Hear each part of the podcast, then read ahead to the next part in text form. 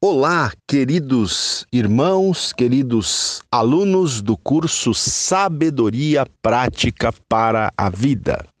Aqui quem está falando, uma vez mais, é o pastor Ronaldo Guedes Bezerra, da Igreja Evangélica Avivamento Bíblico, no bairro do Tucuruvi, na zona norte da cidade de São Paulo. Muito bem, meus queridos, essa é a nossa aula número 42 e com a permissão de Deus, hoje nós vamos estudar aqui o capítulo 10 do livro de Eclesiastes. Muito bem, então vamos ao texto bíblico. Versículo 1 do capítulo 10 diz o seguinte: Qual a mosca morta faz o unguento do perfumador exalar mau cheiro, assim é para a sabedoria e a honra um pouco de estultícia. Então vamos aqui entender o que Salomão está falando aqui nesse versículo. Ele está falando, meus queridos, que ah, assim como, não é? Ah, por exemplo, se uma mosca morta cair dentro de um, de um vidro de perfume, é, de um perfumador, não é de um boticário, vamos dizer assim, então isso vai exalar, mau cheiro, vai produzir mau cheiro. Da mesma maneira, um pouco de tolice, um pouco de, de estultícia, onde há sabedoria e honra, também vai prejudicar, não é, é essa sabedoria e essa honra, não é? Vamos ler aqui na, na linguagem de hoje para a gente é, visualizar melhor, não é? Ou, ou entender melhor o que o autor está querendo dizer.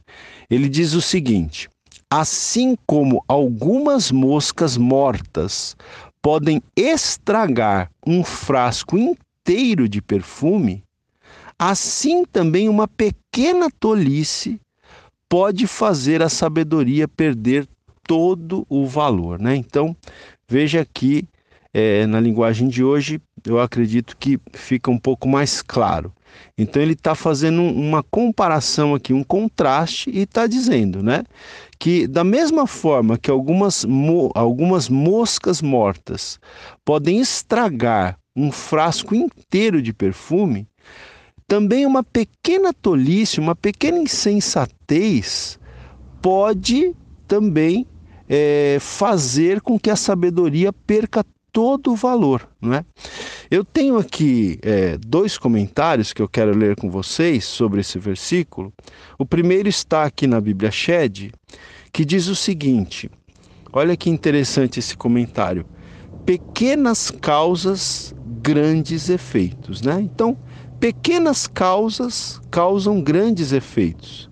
Então, assim como uma mosca morta, né, ou algumas moscas mortas, podem estragar um frasco de perfume, assim também um pouco de tolice, um pouco de estultícia pode, é, pode macular a sabedoria de alguém. Então, pequenas causas, grandes efeitos. Então, continua aqui dizendo esse comentário. Assim devemos resistir ao início do mal a fim de não darmos escândalo a outros e não cairmos em tentação. É? Então veja, a pessoa pode ser uma pessoa muito sábia, não é? Mas se ela der em toda a sua sabedoria, ela pode ser muito honrada, mas se em toda a sua sabedoria, em toda a sua honra, ela der espaço para um pouquinho de tolice, um pouquinho de estultícia, e essa pequena quantidade de tolice de estultícia pode pôr a perder toda a sabedoria e a honra dessa pessoa. Assim como uma mosca morta pode pôr a perder todo um frasco de perfume de, de um perfumador, né, de um boticário, tá certo? Então é muito interessante esse comentário, pois diz aqui que nós devemos resistir ao início do mal.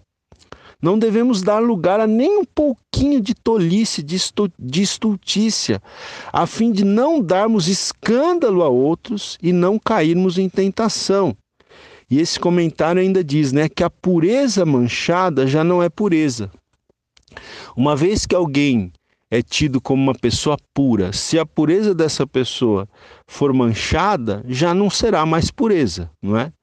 é também existe um outro comentário aqui que sobre esse versículo diz o seguinte: assim como uma mosca é capaz de estragar um unguento, um perfume, um pouco de insensatez arruína toda uma vida de sabedoria. Olha só, né? a, a pessoa pode construir toda uma vida de sabedoria, mas um pouco de insensatez, uma, uma brecha que se dá ali, um descuido, não é?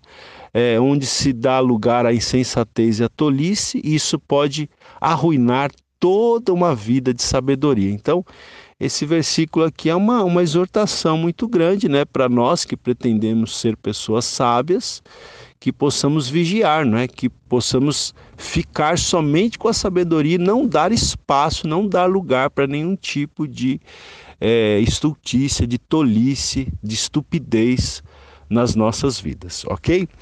Muito bem, vamos seguir aqui então no texto bíblico. O verso 2 diz o seguinte o coração do sábio se inclina para o lado direito, mas o do estulto para o da esquerda. Então, o texto está dizendo que o coração do sábio se inclina para o lado direito, mas o coração do, do estulto, do tolo, do insensato se inclina para o lado da esquerda. O que significa isso, gente? É, na Bíblia de Estudo Shed tem um comentário aqui que diz o seguinte: que a direita aqui significa o que é justo e a esquerda significa o que é injusto, não é?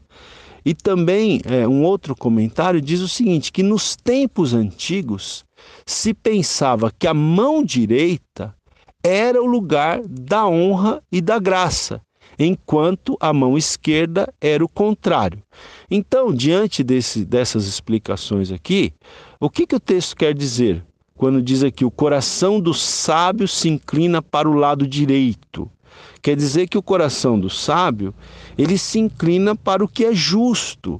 Ele se inclina não é para o lugar de honra, de graça, enquanto o coração do estulto, do tolo, do insensato se inclina para o lado da esquerda, ou seja, é, se inclina para questões injustas, né? para, questões desonrosas, é, que, não, que não são é, permeadas pela graça, tá certo? Então é isso que quer dizer esse versículo aqui. Eu vou ler esse versículo na linguagem de hoje. É um, a tradução é um pouquinho diferente, já para dar um entendimento para o leitor.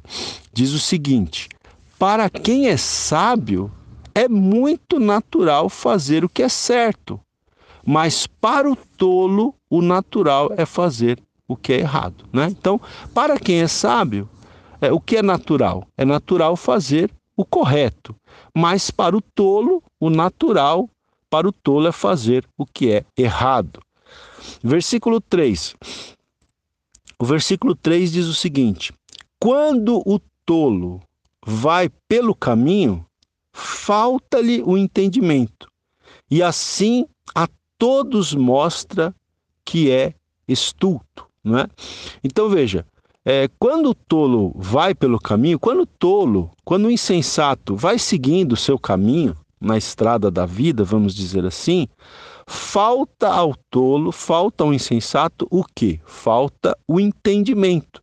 E a todos mostra que é estulto, né? O tolo, ele termina mostrando a todos, ele termina é, deixando evidente a todos, ele termina deixando transparecer a todos que ele é tolo, que ele é estulto, né? que ele é insensato, à medida que ele vai caminhando pela estrada da vida, né? no, no dia a dia, no decorrer dos seus dias, da sua vida, todo mundo vai percebendo que ele é um, um tolo, um estulto é, na linguagem de hoje, diz assim: todos percebem que ele é tolo, até os que não o conhecem notam a sua falta de juízo, né? Perdão. Então todos percebem que ele é tolo, até os que não o conhecem terminam percebendo a falta de juízo do tolo, do insensato. ok? Vamos lá. Seguindo aqui, versículo 4. O versículo 4 diz o seguinte: Levantando-se contra ti a indignação do governador, não deixes o teu lugar, porque o ânimo sereno acalma grandes ofensores. Né? Então, esse texto aqui, gente, ele está imaginando uma situação de que é, uma pessoa que está em uma posição de autoridade, aqui diz um governador, então é, imagine que esse governador, que essa pessoa que está em posição de, de autoridade, fique indignado contra você. Então, o que, que você deve fazer? Diz o texto. Diz o texto que você não deve deixar o seu lugar. Não é? Não, não deixe o seu lugar, não deixe o seu posto. Por quê? Porque o ânimo sereno acalma grandes ofensores. Ou seja, se você for uma pessoa né, que é, busca ter sabedoria nessa situação. Quando uma pessoa de autoridade fica indignado contra você, você deve agir com sabedoria, agir com sabedoria. Você deve ter um ânimo sereno. Por quê? Porque um ânimo sereno acalma grandes ofensores. Então você não deve abandonar o seu lugar, o seu posto. Você deve ter um ânimo sereno, porque esse ânimo sereno vai acalmar é, os, os ofensores, né? no caso, vai acalmar esse líder, esse governador, essa pessoa que está investida em autoridade que ficou de alguma forma indignada contra você. Não é? é interessante que na, na Almeida Revista e Corrigida é, traduz um pouquinho diferente. Ó, diz assim: levantando-se contra ti o espírito do governador, não deixes o teu lugar, porque o acordo é um remédio que aquieta grandes pecados, né? Então, é, o acordo é um remédio. É interessante essa frase aqui, né? A gente buscar uma reconciliação, buscar uma retratação, buscar um acordo, né? Buscar assim uma conciliação. Então, o acordo é um remédio que aquieta grandes pecados. Vamos ler esse mesmo versículo na linguagem de hoje. Diz assim: se uma autoridade se zangar com você, não peça demissão. Olha aí. Não, não, não abandone o seu lugar, não peça demissão. Erros sérios podem ser perdoados se você não perder a calma, né? Então, ainda que você tenha dado motivo para essa autoridade ficar zangada com você, não é? é? Ainda que você tenha dado motivo, ainda que você tenha errado, erros sérios podem ser perdoados se você não perder a calma, diz aqui na linguagem de hoje, né? Se você tiver um ânimo sereno, você pode ser perdoado, você pode é, obter novamente o favor desta autoridade que de repente ficou zangada com você, tá bom? Seja com motivo ou sem motivo, né? Se você tiver sabedoria, se você tiver calma, se você tiver um ânimo sereno, né? Se você buscar um acordo, uma reconciliação, as coisas vão ficar, é, vão voltar à sua normalidade. Tem um comentário aqui é, na Bíblia de Estudo Aplicação Pessoal que diz o seguinte sobre esse provérbio ou sobre este versículo. Diz assim: Este provérbio pode ser observado no relacionamento entre funcionário e sua chefia. Né? Então, ele aplica aqui para uma relação trabalhista. Este provérbio pode ser observado no relacionamento entre funcionário e sua chefia os subordinados devem superar o mau humor de seus chefes. Às vezes os chefes estão mal-humorados, até sem razão, né? pelo menos para conosco, pelo menos é, nós não tendo dado razão, os chefes podem ficar mal-humorados. Então, os subordinados devem superar o mau humor de seus chefes. Basta trabalharem com tranquilidade e não se perturbarem a ira do chefe passará e ele se tranquilizará. Né? Então, basta que os, que os subordinados trabalhem com tranquilidade, não fiquem perturbados, e aí, com o tempo, a ira desse chefe, dessa autoridade, vai passar e ele vai ficar tranquilo. Então, temos aqui este conselho aqui no versículo 4 aqui do capítulo 10 do livro de Eclesiastes. Vamos adiante. Vamos ler aqui eu vou ler agora, gente, dos versículos 5 até o 7, porque eles formam aqui um, um parágrafo, né? Então diz assim: olha, ainda há um mal que vi debaixo do sol, erro que procede do governador. Então, Salomão vai dizer que ele viu um mal, né, mais um mal debaixo do sol, e esse mal é um erro, é um erro, esse mal é um erro que procede do governador, que procede da autoridade constituída. Qual que é esse mal, qual que é esse erro? Verso 6. O tolo posto em grandes alturas, mas os ricos assentados em lugar baixo. Vi servos a cavalo e príncipes andando a pé como servos sobre a terra. Veja, gente, eu quero aqui é, ler também esse texto na, na nova tradução na linguagem de hoje, para lançar luz aqui para o nosso entendimento desses versículos. Então, na linguagem de hoje, diz assim: olha, eu tenho visto neste mundo uma injustiça que é cometida pelos que governam. Eles colocam pessoas tolas em altos cargos e deixam de lado pessoas de valor. Tenho visto escravos andando a cavalo e príncipes andando a pé como se fossem escravos, né? Então, o que que Salomão está dizendo aqui?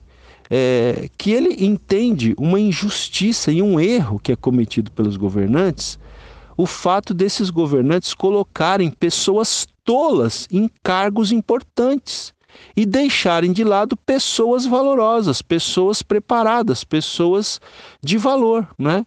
E a gente vê isso acontecer até hoje, né, gente?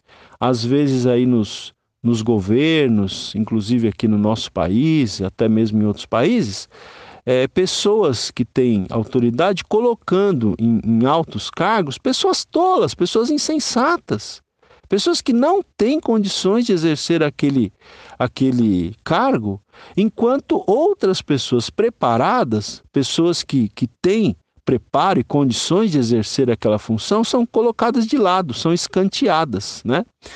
Então é isso que Salomão está denunciando aqui. Olha, eu tenho um comentário aqui que diz o seguinte: é, as autoridades devem ser constituídas das pessoas da mais alta dignidade, treinadas para reger desde a infância e não serem é, e não por serem oportunistas ou politiqueiras, né? Então, vamos lá, vou, vou reler esse comentário aqui. As autoridades devem ser constituídas das pessoas da mais alta dignidade, treinadas para reger desde a infância, né? Então, veja, gente, um, um, cargo de responsabilidade, como diz o nome, é de muita responsabilidade, né? Como diz essa designação, é de muita responsabilidade. Né? Não se pode colocar uma pessoa despreparada para exercer um, car um cargo é, de muita responsabilidade, né? Então, eu vou dar um exemplo aqui, prático, vai, por exemplo é, num país, geralmente, nos, todos os países, né, todas as, as repúblicas, até mesmo as monarquias, têm os seus ministros da fazenda, ou do tesouro, ou das finanças. Como que você vai colocar num cargo desse uma pessoa é, que não estudou, por exemplo, que não se preparou, que não sabe nem fazer uma conta? De mais, de, de adição, de subtração, de multiplicação, de divisão. Como é que você vai colocar uma pessoa dessa despreparada para ocupar um cargo desse? Um cargo desse é de uma importância muito grande. Quem é que tem que ser colocado num cargo desse? Uma pessoa que se preparou para isso, que estudou para isso. Né? Então é isso que, que o texto está dizendo aqui. As autoridades elas devem ser constituídas das pessoas da mais alta dignidade, diz aqui esse comentário, né? Que eu estou lendo, treinadas para reger desde a infância. E esses, esses cargos não podem ser ocupados é, por pessoas só pelo fato de tais pessoas serem oportunistas ou politiqueiras, né? Infelizmente, hoje em dia, muitas vezes os cargos são dados por questões políticas e não por questões técnicas, né? Então eu dou um cargo para alguém porque ele é meu amigo, não porque ele tem capacidade para, é, para estar desempenhando aquela função, mas porque ele é meu amigo. Então o Salomão ele está criticando esse tipo de conduta aqui, não é? E vamos ver aqui ainda um outro comentarista que diz o seguinte. Uh, uh, porque aqui no versículo, no versículo 7 ele diz né, que ele viu servos a cavalo e príncipes andando a pé como servos sobre a terra. Né? Ou seja, era uma inversão aqui.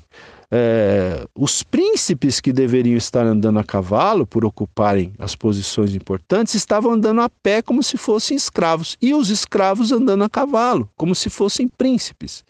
Então, eu tenho aqui uma, um comentário que diz o seguinte: que no antigo Oriente Médio, no antigo Oriente Médio, onde a Bíblia ali foi escrita, né?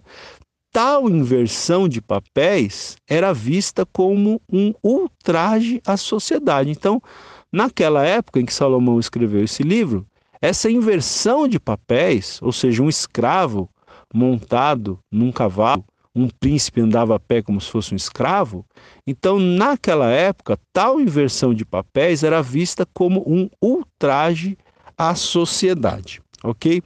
Então é, nós temos aqui esta esta explicação, mas eu quero é, ainda ler um, um outro comentário é, sobre os versículos 1 ao 7, porque eu já li com vocês, então, até agora, do versículo 1 ao 7, né? Li e comentei.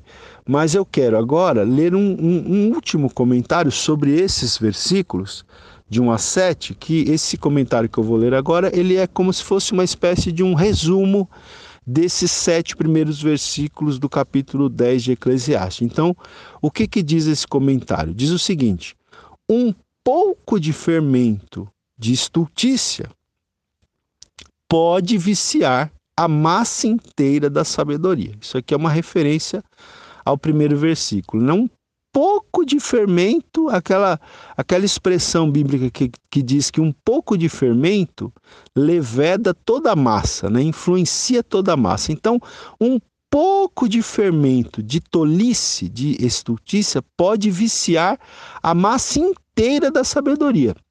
E um único tolo pode desfazer a obra de muitos sábios, né? Olha só, um único tolo pode desfazer a obra de muitos sábios. Continua aqui esse comentarista dizendo: a estultícia, ou seja, a tolice, é mais imediatamente evidente.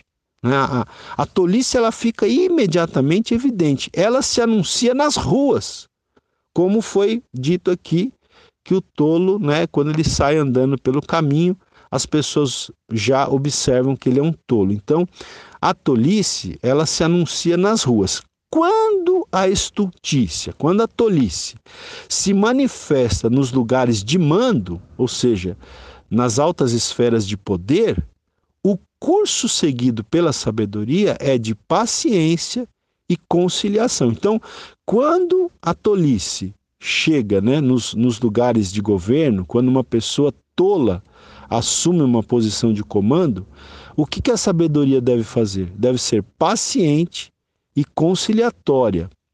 Diz aqui esse comentário: quanto menos é dito, mais cedo é feita a correção. Não deve se ficar discutindo com o tolo. Quanto menos é dito, mais cedo é feita a correção. Então, a sabedoria vai ser paciente e conciliatória, não no sentido né, de que é, vai tolerar essa situação para sempre, mas vai ser paciente e conciliatória no sentido de esperar o momento certo e a ocasião certa de se corrigir isso.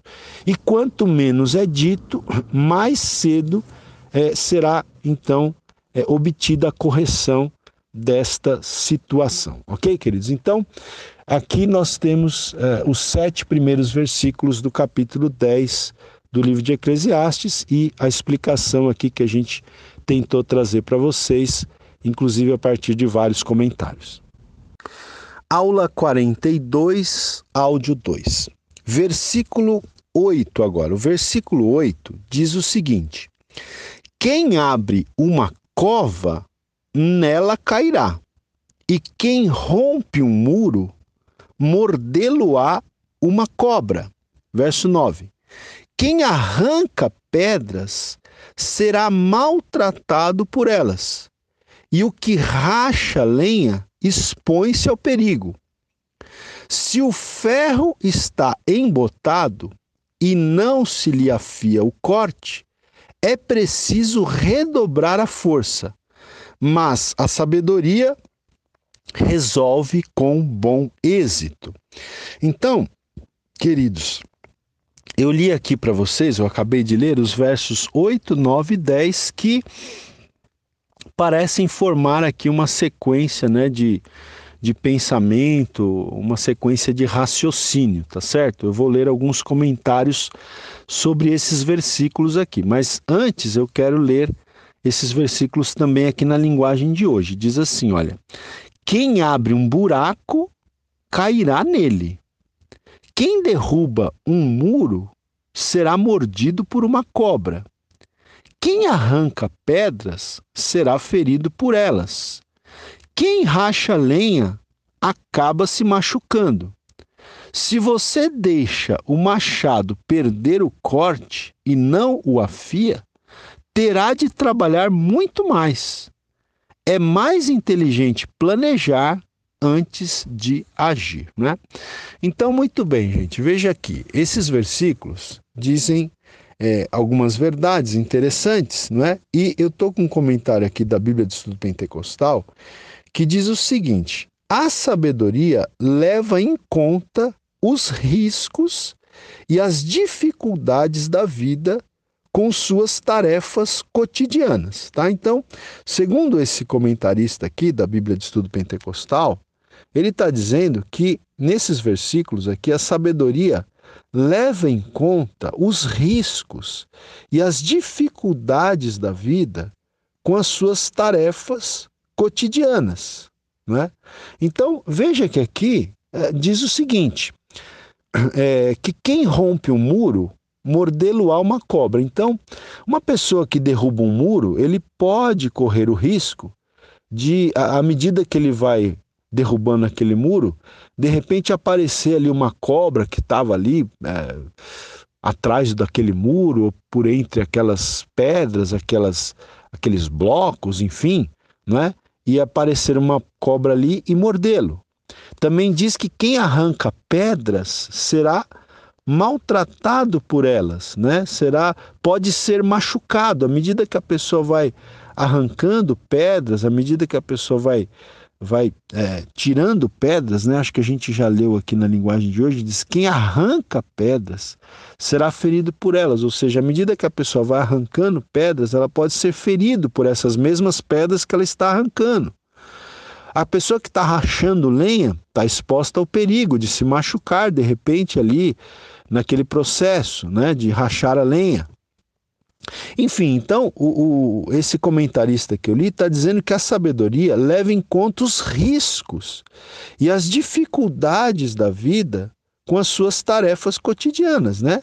No nosso dia a dia, nas nossas tarefas cotidianas, nós corremos riscos, né? As tarefas cotidianas, elas trazem consigo riscos e dificuldades.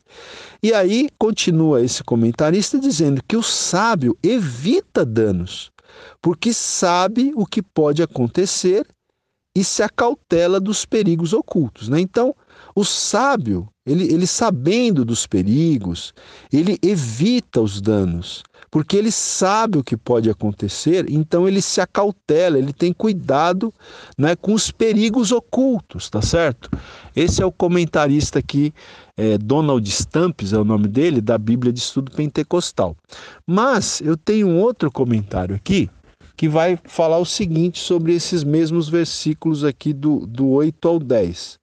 Então, diz o seguinte: olha, o sentido geral destas afirmações parece ser que nenhuma alteração pode ser efetuada sem riscos. Então veja que esse comentarista que eu estou lendo agora, um outro comentarista, ele, ele interpreta de uma maneira um pouquinho diferente. Ele, ele diz aqui que o sentido aqui dessas afirmações parece ser o seguinte, né, que nenhuma alteração, nenhuma mudança pode ser efetuada sem riscos. Qualquer tipo de mudança que você pretenda fazer na sua vida vai envolver riscos, né? Por isso que a gente gosta muito de ficar na nossa zona de conforto, né, gente? Nós somos. É, nós gostamos muito de ficar na nossa zona de conforto, por quê? Porque qualquer tipo de mudança, qualquer tipo de alteração, né, é, ela não pode ser efetuada sem riscos. Né? E continua aqui esse comentarista dizendo o seguinte: antes de embarcar em tais empreendimentos, é aconselhável calcular o custo e certificar-se que se possui a habilidade adequada e os recursos necessários. Né? Antes de você embarcar em mudanças, em novos empreendimentos, é aconselhável que você calcule o custo desses empreendimentos, que você fique bem é, convicto de que você possui a habilidade necessária e os recursos necessários para fazer essas mudanças, essas alterações, para fazer esses empreendimentos. Né? Esse é um, é um comentário que eu li aqui. Então, veja, é interessante porque aqui, por exemplo, no verso 8 diz: Quem abre uma cova cairá nela. Né? Então, é, fique atento. Você vai abrir uma cova, você corre o risco de cair nessa cova que você está abrindo. Você vai romper um muro, você corre o risco de ser mordido por uma cobra que está ali é, as ocultas, né? Você está arrancando pedras, você pode correr o risco de se machucar.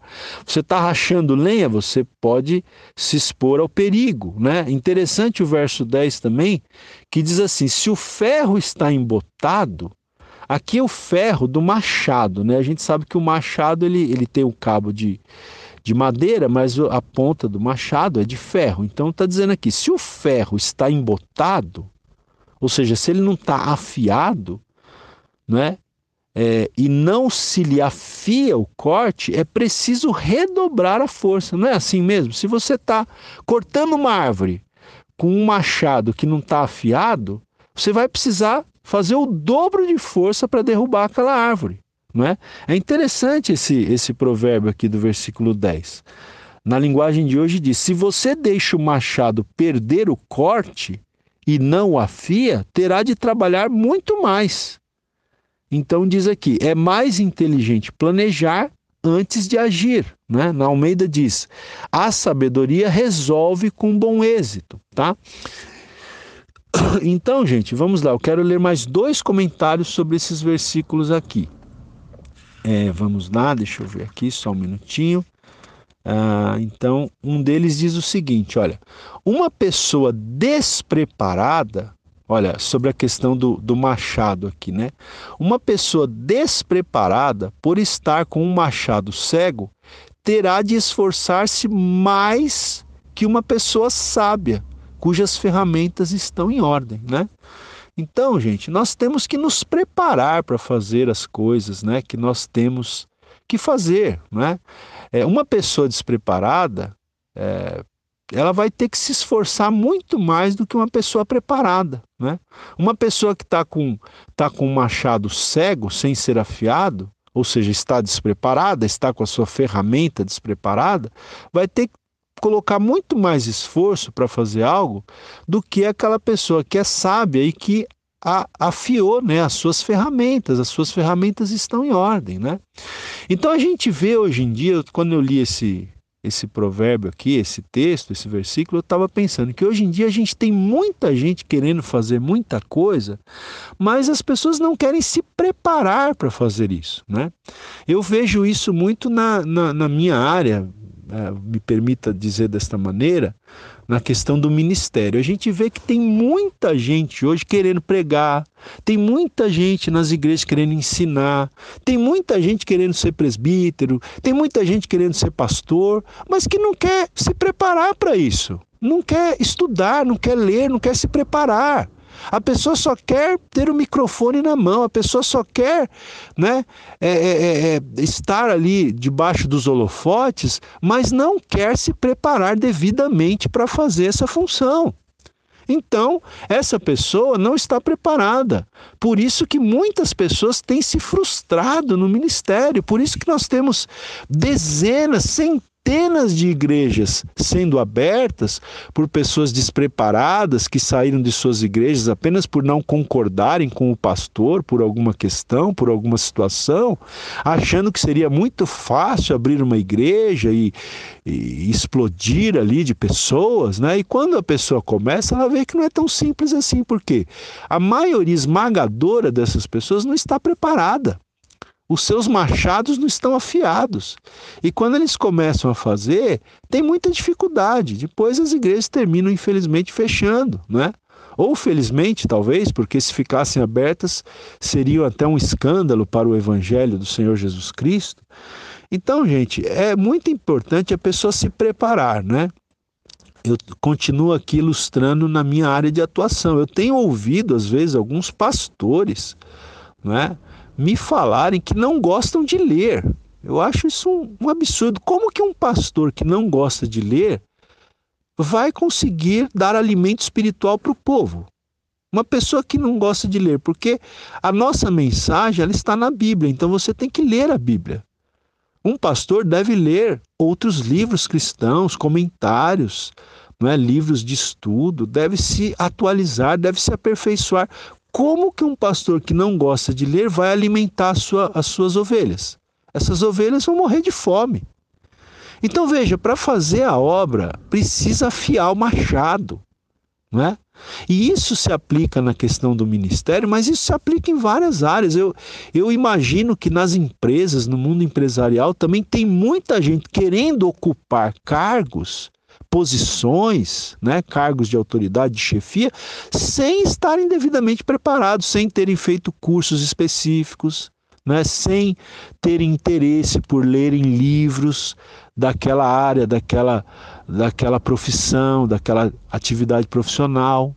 Então, quem quer né, é, ser hábil naquilo que faz, precisa afiar o machado. Senão, vai se frustrar, porque vai ter que colocar o dobro, o triplo de força e às vezes não vai obter o resultado esperado, né? Então veja, eu tenho aqui ainda um outro comentário sobre esse texto que eu gostaria de ler com vocês, que está na Bíblia de Estudo Aplicação Pessoal. Diz assim, olha, tentar fazer algo sem as habilidades e ferramentas necessárias é como tentar cortar madeira com um machado cego. Olha aí. Você tentar fazer alguma coisa sem você ter as habilidades e as ferramentas necessárias é como você tentar cortar madeira ou uma árvore com um machado cego, sem estar afiado, né? Segue aqui o comentarista. Se a sua ferramenta está sem corte, você deve afiá-la para fazer um trabalho melhor. Igualmente, se lhe falta habilidades, deve tentar obtê-las pelo treinamento e pela prática, né? Então, é uma comparação. Se você tem uma ferramenta que está sem corte, um machado, por exemplo, primeiro você tem que afiar esse machado para você fazer um trabalho melhor. E da mesma forma, se falta a você habilidades na sua área de atuação, você deve tentar obter ter essas habilidades através de treinamentos específicos e de prática específica. E continua aqui esse comentarista dizendo, né, trazendo uma aplicação para nós. Encontre as áreas de sua vida onde o seu machado está sem corte e afie as suas habilidades. Assim você poderá ser mais eficaz na obra de Deus. Né? Então, encontre as áreas né, da sua vida que é, é, nas quais o, o, seu machado, por assim dizer, está sem corte. E afie o seu machado, afie as suas habilidades. Se prepare para fazer aquilo que você entende que você foi chamado para fazer, que você quer fazer, que você tem desejo. O desejo apenas não basta, você precisa afiar o seu machado, você precisa se preparar Né? E aí então você vai poder ser mais eficaz. Porque se o seu machado não tiver afiado, você vai ter que usar o dobro da força e muitas vezes não vai conseguir derrubar a árvore e ainda vai ficar muito frustrado, tá certo? Muito bem. Vamos seguir aqui adiante, versículo 11 agora. O versículo 11 também ele é bem interessante. Ele diz o seguinte, olha: se a cobra morder antes de estar encantada, não há vantagem no encantador. Né? Se a cobra morder antes de ser encantada, antes de estar encantada, não há vantagem no encantador de cobras. Vamos ler na linguagem de hoje. Diz assim: não adianta nada você saber encantar cobras se deixar que uma delas o morda, né? Ou seja, não adianta nada a pessoa saber encantar uma cobra se ele deixar que essa cobra o pique, né, o morda antes de encantar a cobra. Então, o que, que significa esse provérbio aqui? Né? Tem um, obviamente, tem um significado aqui. Qual que é o significado? É, esse, esse, esse provérbio aqui, ele significa o seguinte. Deixa eu ver aqui. Eu tenho, eu tenho dois comentários aqui. É, quer dizer o seguinte: que uma habilidade usada sem sabedoria é um desperdício. Né? Então, por exemplo, a pessoa tem a habilidade de encantar cobras, mas se ele usar essa habilidade sem sabedoria, vai ser um desperdício, porque o que adianta ele saber é, encantar uma, co uma cobra se ele deixa a cobra picar ele antes de ele encantar a cobra? Então, uma habilidade usada sem sabedoria é um desperdício. Então veja que interessante. Se no versículo 10 diz que nós precisamos afiar o nosso machado, a gente precisa buscar habilidade para fazer o nosso trabalho, aqui está dizendo que também não adianta você ter habilidade e você não ter sabedoria. Porque uma habilidade usada sem sabedoria é um desperdício. Né? Eu tenho um outro comentário aqui que diz o seguinte: ele até para ilustrar melhor o que esse versículo 11 quer dizer, ele, ele lembra de um outro provérbio que a gente que a gente usa muito, né? Que é aquele provérbio que diz assim: casa roubada, trancas à porta, né? Ou seja, é, a gente muitas vezes a gente só vai providenciar uma tranca melhor, um cadeado melhor depois que a casa foi roubada. Mas aí já não adianta mais, né? É como aqui. O que, que adianta a pessoa saber encantar uma cobra se ele já foi picado pela cobra, né? E na, no, no, nosso provérbio que a gente usa popularmente, a gente diz que a gente só coloca tranca depois que a casa é roubada. Então, o que, que significa esse provérbio? Nós temos que aprender a agir em tempo oportuno, sem vacilar, senão depois será tarde, né? Então, esse provérbio ele quer nos ensinar isso. Nós temos que aprender a agir no tempo certo. Não adianta o cara saber encantar a cobra se ele se deixou ser picado pela cobra antes de encantá-la. Ele não agiu no tempo certo. Primeiro teria que ter encantado a cobra, porque aí a cobra não teria picado ele. Então, o que, que esse provérbio quer dizer? Que nós temos que agir no tempo certo, no tempo oportuno, sem vacilar. Às vezes a gente tem que agir em determinadas questões da nossa vida meus queridos. E nós ficamos vacilando, nós ficamos protelando, postergando, né? Nós ficamos aí é, deixando sempre para depois, procrastinando, né? Então nós temos que aprender a agir em tempo oportuno, no tempo certo, sem vacilar, senão depois será tarde.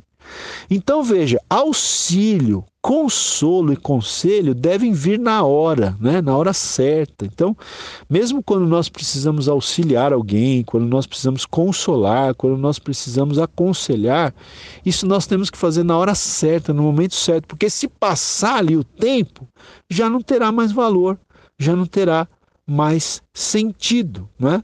Então, é, este é provavelmente não é o significado deste provérbio aqui que nós temos no versículo 11 do capítulo 10 de Eclesiastes. Aula 42, áudio 3. Versículo 12 agora. O versículo 12 diz o seguinte: nas palavras do sábio há favor, mas ao tolo os seus lábios devoram. Então nós temos aqui uma comparação entre o sábio e o tolo, né? Lembrando muito aqui o livro de Provérbios, né, gente? Esse é, alguns versículos desse capítulo 10 de Eclesiastes lembram muito o livro de Provérbios. Então aqui nessa comparação está se dizendo que nas palavras do sábio você encontra o que? Você encontra favor, né? Existe favor.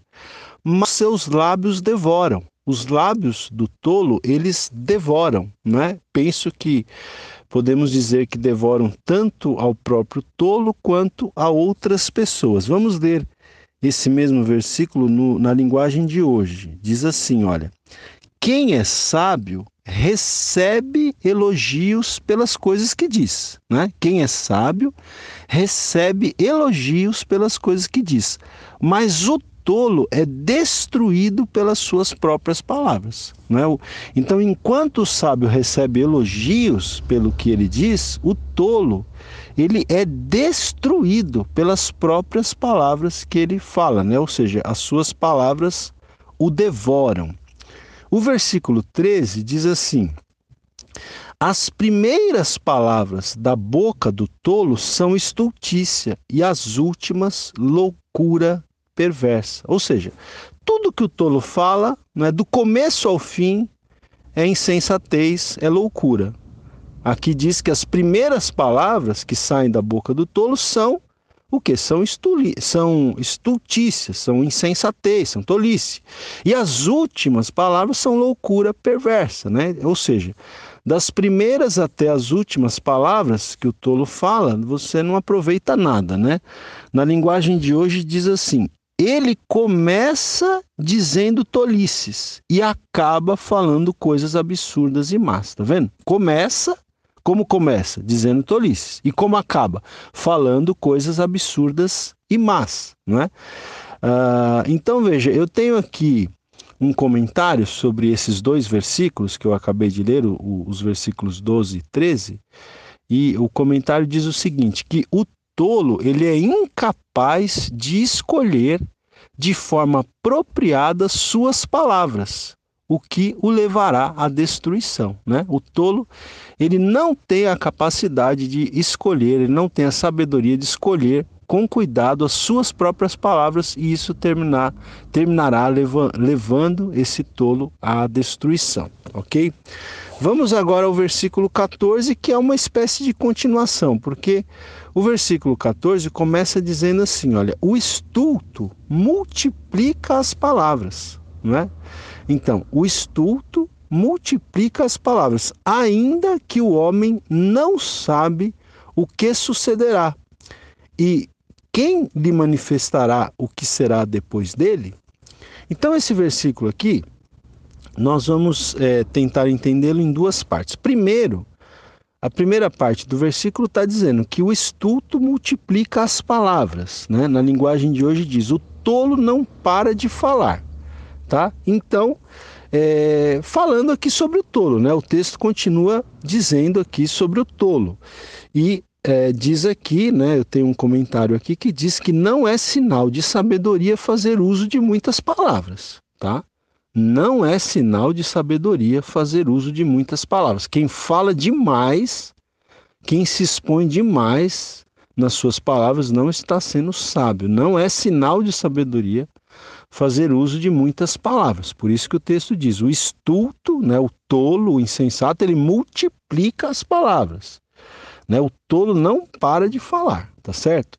E aí o texto continua dizendo né, que, o, que o estulto, o tolo, multiplica as palavras, ainda que o homem não sabe o que sucederá. E quem lhe manifestará o que será depois desse versículo? É uma coisa interessante, né? Eu tenho um outro comentário aqui que diz o seguinte: que esta pergunta retórica sobre a falta de conhecimento em relação ao futuro é um dos temas recorrentes em Eclesiastes. Né? Então, nesse versículo 14, Salomão volta a um tema que ele tem falado muito aqui. Se você está bem atento às aulas, você já percebeu que nós diversas vezes falamos né, que é, o pregador aqui, o autor do livro de Eclesiastes, ele está sempre dizendo que nós não sabemos o que ocorrerá no nosso futuro, né? Então esse versículo 14 traz novamente esse tema, porque diz aqui que o tolo multiplica as palavras, ainda que o homem não sabe o que sucederá. Quem lhe manifestará o que será depois dele? Né? Pergunta, termina com essa pergunta: quem lhe manifestará o que será depois dele? Então, essa pergunta retórica sobre a falta de conhecimento em relação ao futuro é um dos temas recorrentes, ou seja, que sempre retornam aqui no livro de Eclesiastes. Eu vou ler esse versículo aqui na linguagem de hoje. Diz o seguinte: Ninguém sabe o que vai acontecer amanhã, nem pode dizer o que acontecerá depois da sua morte. Não é? Essa é uma realidade é, a respeito de nós. Nós não conhecemos, não podemos falar praticamente nada, né, ou nada a respeito do nosso futuro. Vamos aqui seguir. Agora o versículo 15. O versículo 15 diz o seguinte: O trabalho do tolo o fatiga, pois nem sabe ir à cidade. Né? O trabalho do tolo o deixa cansado, pois o tolo nem sabe ir à cidade, né? nem mesmo ir à cidade o tolo sabe. Eu vou ler esse versículo aqui, gente, na linguagem de hoje. Na linguagem de hoje, é traduzido um pouquinho diferente. Diz o seguinte: olha, somente um homem muito tolo, tão tolo que nem consegue encontrar o caminho de casa, se esgota de tanto trabalhar. Né? Então, ah, como eu sempre falo para vocês, essa, essa nova tradução na linguagem de hoje, ela sempre busca é, o sentido né, que o autor quis dar ali é, quando ele escreveu o texto ali no original hebraico. Então, na, na linguagem de hoje, olha como é traduzido esse versículo. Diz que somente um homem muito tolo, né, um homem tão tolo, que ele nem consegue encontrar o caminho de casa, somente um homem tão tolo a esse ponto se esgota de tanto trabalhar. Né? Então, ou seja, nessa tradução está dizendo que uma pessoa que, que se esgota de tanto trabalhar é uma pessoa muito tola, é uma pessoa muito imbecil, não é? É uma pessoa tão tola que, é, que não consegue nem encontrar o caminho de casa. Né? Então, nessa tradução, está se fazendo uma, uma crítica àquele que só pensa em trabalhar, né? que se esgota de trabalhar. Né? Ou seja, a pessoa que, que se esgota, que, que não para de trabalhar nunca, é uma pessoa tola. É isso que está dizendo aqui, porque o trabalho é importante, o trabalho dignifica o homem, mas uma pessoa só viver para trabalhar, não, é, não desfrutar um pouco de descanso, não desfrutar da vida, é tolice, tá certo? Bom, mas eu quero ler dois comentários aqui sobre esse versículo 15. É, o primeiro diz que o tolo pode falar muito, mas é incapaz de agir, tá? Então, você reunindo aqui esses versículos, o versículo 12, o 13 e o 14, né? A gente pode chegar também a essa conclusão, que o tolo pode falar muito, né? Porque os versículos anteriores dizem aqui é, que as palavras do tolo o devoram, que tanto as primeiras como as últimas palavras do tolo são, é, são insensatas, né? que ele multiplica as palavras. Então, o tolo pode falar muito, mas ele é incapaz de agir. Né? Fala demais, mas age pouco. Né? Então, a gente conhece gente assim, né? que fala muito, fala muito, dá muito palpite, mas não age, não faz, né?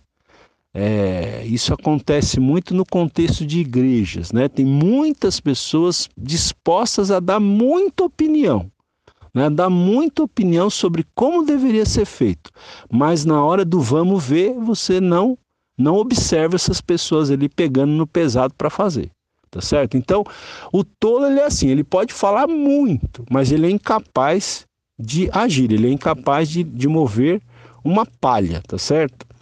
Bom, e eu tenho ainda sobre esse versículo um outro comentário que diz o seguinte: olha, porque veja que no versículo 15, aqui na Almeida, diz, diz assim: o trabalho do tolo o fatiga, né, o cansa, pois nem sabe ir à cidade.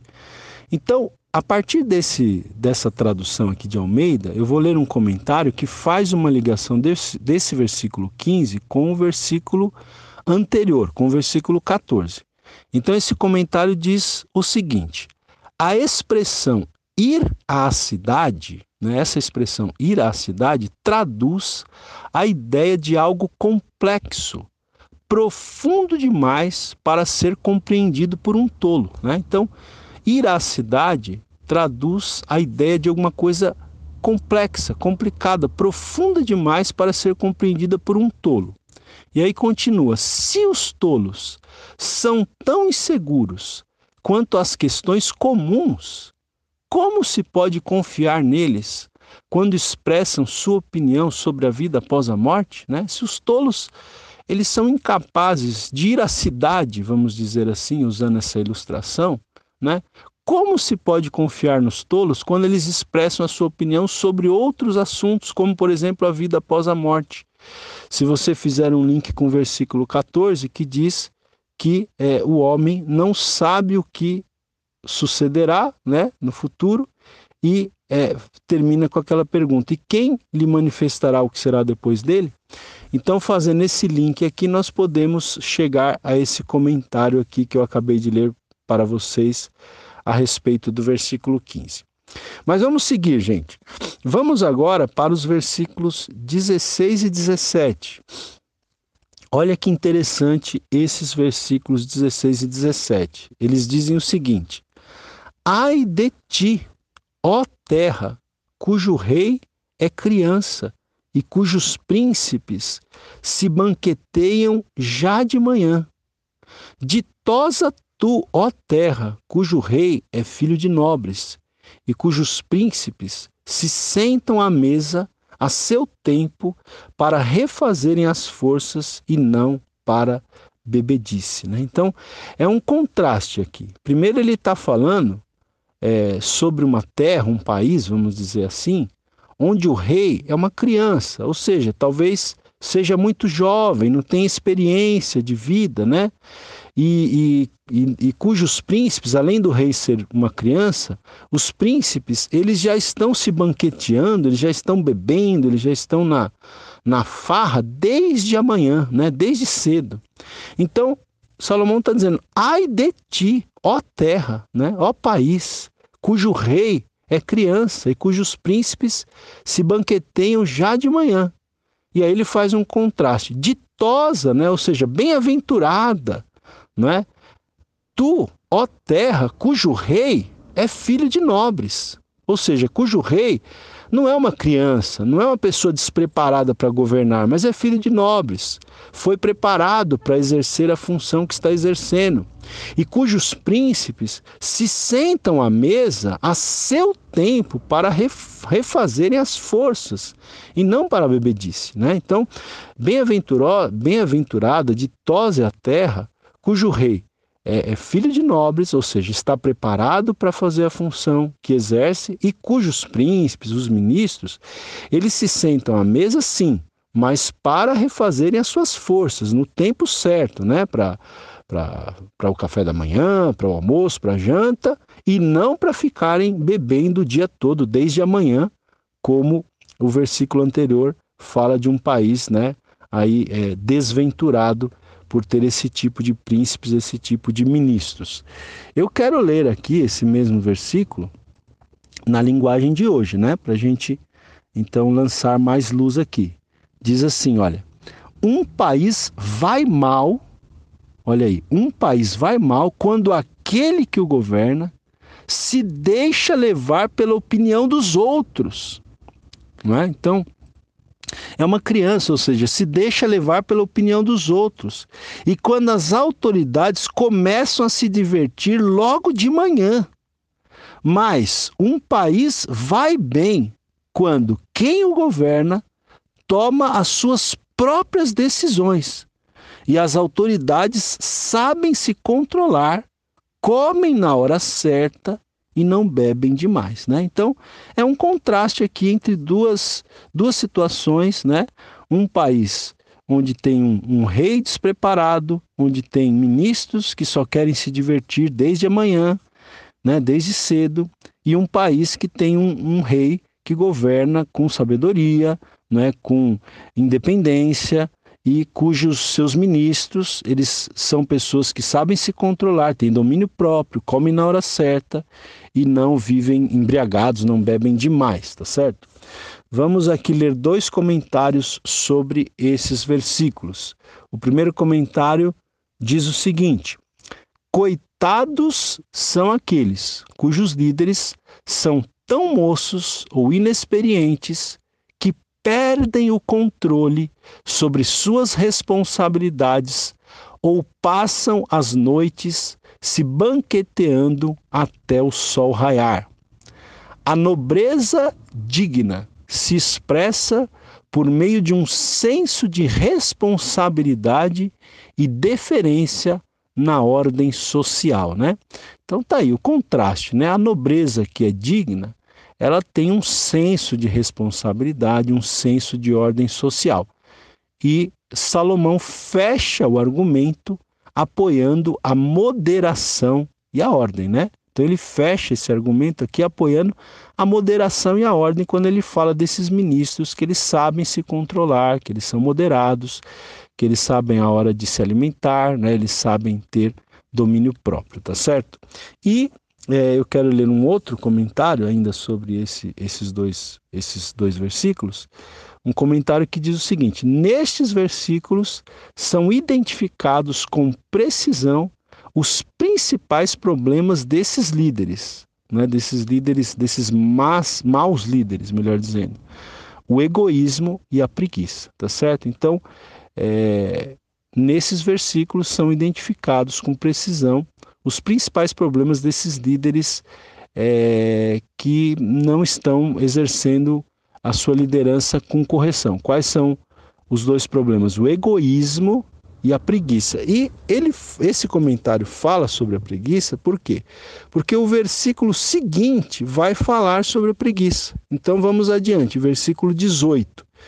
Diz assim: pela muita preguiça desaba o teto, e pela frouxidão das mãos goteja a casa, né? Então, Olha aí, lembra que em Provérbios falava-se muito sobre a preguiça. E aqui Salomão repete uh, essa questão, né, esse tema, uh, quando ele diz que pela muita preguiça, o que, que acontece quando há preguiça demais? O teto desaba.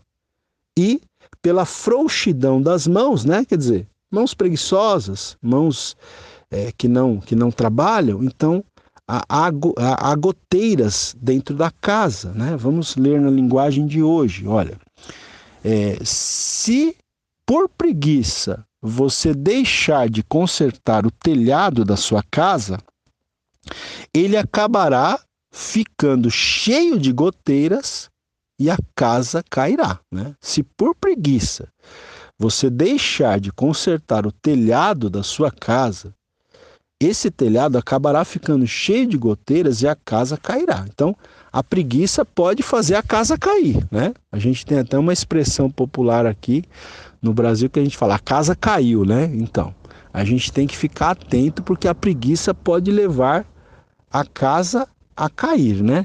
Eu quero ler aqui ainda um comentário sobre esse versículo 18, que diz o seguinte: toda forma de preguiça arruína lares e vidas, né, gente? Olha aí, toda forma de preguiça termina trazendo ruína, né? Termina trazendo é, destruição para lares e para vidas também. Então, se tem uma coisa que a gente precisa afastar da nossa vida, meus queridos, é a preguiça. Então você veja como é, a Bíblia é interessante, né? A gente tem a gente tem que ter o equilíbrio em tudo. Por um lado, diz aqui que uma pessoa que vive só para trabalhar, ela é tola. Né? Mas uma pessoa preguiçosa também é o outro extremo, está errado. Então, nós precisamos trabalhar, nós precisamos fazer o que precisa ser feito no tempo certo, na hora certa, não é? mas com equilíbrio, sem também é, viver apenas para o trabalho não é? e negligenciar é, outras coisas, como o descanso, como a família, não é? como desfrutar né, das coisas boas que Deus tem nos permitido desfrutar. Então a gente tem que ter o equilíbrio em tudo. Vamos aqui, gente, já estou terminando, versículo 19, diz assim: O festim faz-se para rir, o vinho alegra a vida, e o dinheiro atende a tudo. Vou ler na linguagem de hoje. Diz assim: as festas ajudam a se divertir, e o vinho ajuda a gente a se alegrar. Mas sem dinheiro não se pode ter nem uma coisa nem outra, né? Então, a festa ajuda a gente a se divertir, o vinho ajuda as pessoas a se alegrarem, mas sem dinheiro não se pode ter nem uma coisa nem outra. Eu quero ler um comentário aqui sobre esse versículo que é, diz o seguinte: as escrituras reconhecem que o dinheiro é necessário, né? Como esse versículo está dizendo, que sem o dinheiro você não faz nenhuma coisa nem outra. Então, as escrituras reconhecem que o dinheiro é necessário para a sobrevivência, mas as escrituras advertem contra o amor ao dinheiro, né? O amor ao dinheiro que é perigoso, porque nos leva a pensar que a riqueza é a maneira mais fácil de obter o que desejamos. O amor ao dinheiro é pecaminoso, porque nos leva a confiar nos bens materiais em vez de confiarmos em Deus para resolver os nossos problemas. Então, é, esse versículo fala né, que sem dinheiro você não pode ter nenhuma coisa nem outra. Mas é necessário que a gente tenha o equilíbrio também no uso do dinheiro. Né? Não podemos ser avarentos, não podemos amar ao dinheiro, tá certo? porque o amor ao dinheiro, como diz a Bíblia lá, o apóstolo Paulo falou, é a raiz de todos os males, né? Como a gente sempre diz, vale repetir, não é o dinheiro em si que é mal. O dinheiro em si, ele é neutro. Mas o amor ao dinheiro é a raiz de todos os males, a avareza, né? O dinheiro, ele pode ser muito bom, muito útil se for bem utilizado. Agora, quando as pessoas passam a amar o dinheiro, né, tem essa avareza, aí os males começam a suceder. E chegamos aqui ao último versículo, que é o versículo 20, que diz o seguinte: olha, nem no teu pensamento amaldiçoes o rei, nem tampouco no mais interior do teu quarto o rico, porque as aves dos céus poderiam levar a tua voz, e o que tem asas daria notícia das tuas palavras, né? Então veja, nem no teu pensamento amaldiçoe o rei, e nem lá no, no interior do teu quarto amaldiçoe o rico. Por quê? Porque, figuradamente falando, as aves dos céus poderiam levar a tua voz a esse rei, a esse rico né? É, e o que tem asas daria notícia das tuas palavras, tá? Então, gente, vamos ler na linguagem de hoje. Diz assim, ó: Não critique o governo, nem mesmo em pensamento, e não critique o homem rico, nem mesmo dentro do seu próprio quarto, pois um passarinho poderia ir contar a eles o que você disse. Que, que significa esse versículo aqui? Eu tenho dois comentários que eu quero ler com vocês. O primeiro diz assim: Ao afirmar que as aves dos céus levariam a sua voz, o autor nos adverte de que devemos ter cuidado com o que dizemos, porque nunca sabemos quem está ouvindo, né? É aquele ditado que diz, né, que as paredes têm ouvidos, né? Já viu aquele ditado? As paredes têm ouvidos. Cuidado com o que você fala, com quem você fala, né? Então, ao afirmar que as aves dos céus levariam a voz, o, o, o autor aqui, Salomão, ele nos adverte de que nós devemos ter muito cuidado com o que nós dizemos, porque nós nunca sabemos quem está ouvindo, né? O que a gente está dizendo.